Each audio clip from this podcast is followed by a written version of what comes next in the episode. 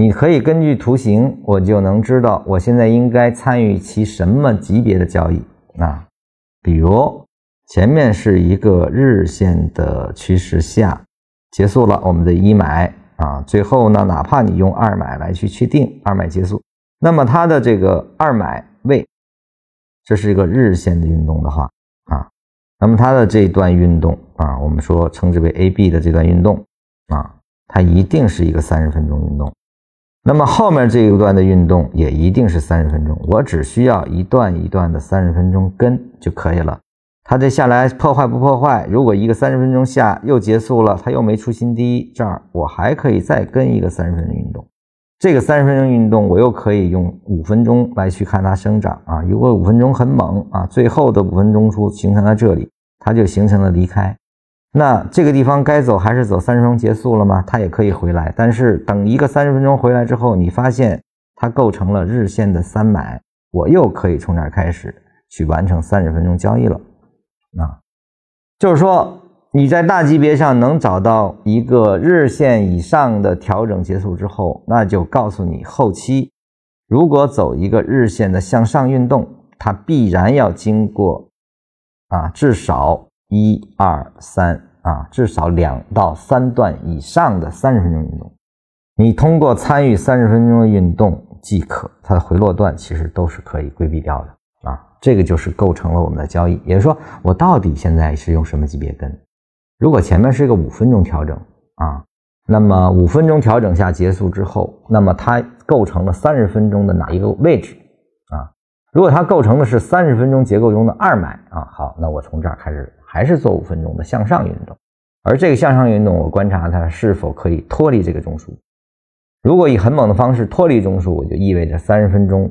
是可以进行中枢移动了。那我的根在下来的时候呢，五分钟结束啊，我上了仓位，这些东西都可能会发生一些变化。就是我知道我要跟什么级别的运动，比如说我们交易的叫叫走势未完成，那么这个走势未完成，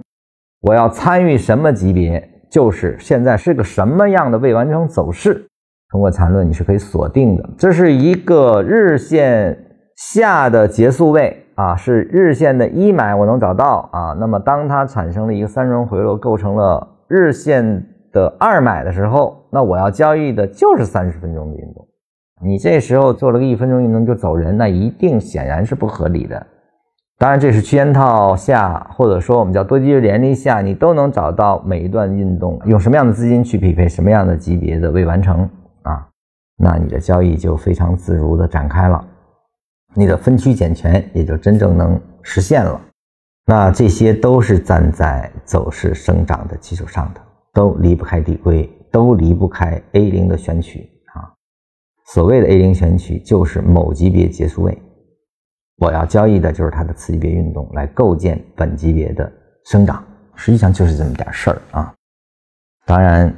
你能够每个级别都能看得通，而且任何级别运动都是从最低级别开始涨起的，在这几个逻辑点的把握下，你的仓位跟踪、你的多空跟踪也就出现了啊。所谓的多空，如果脱离级别的多空，实际上是没有任何的意义的。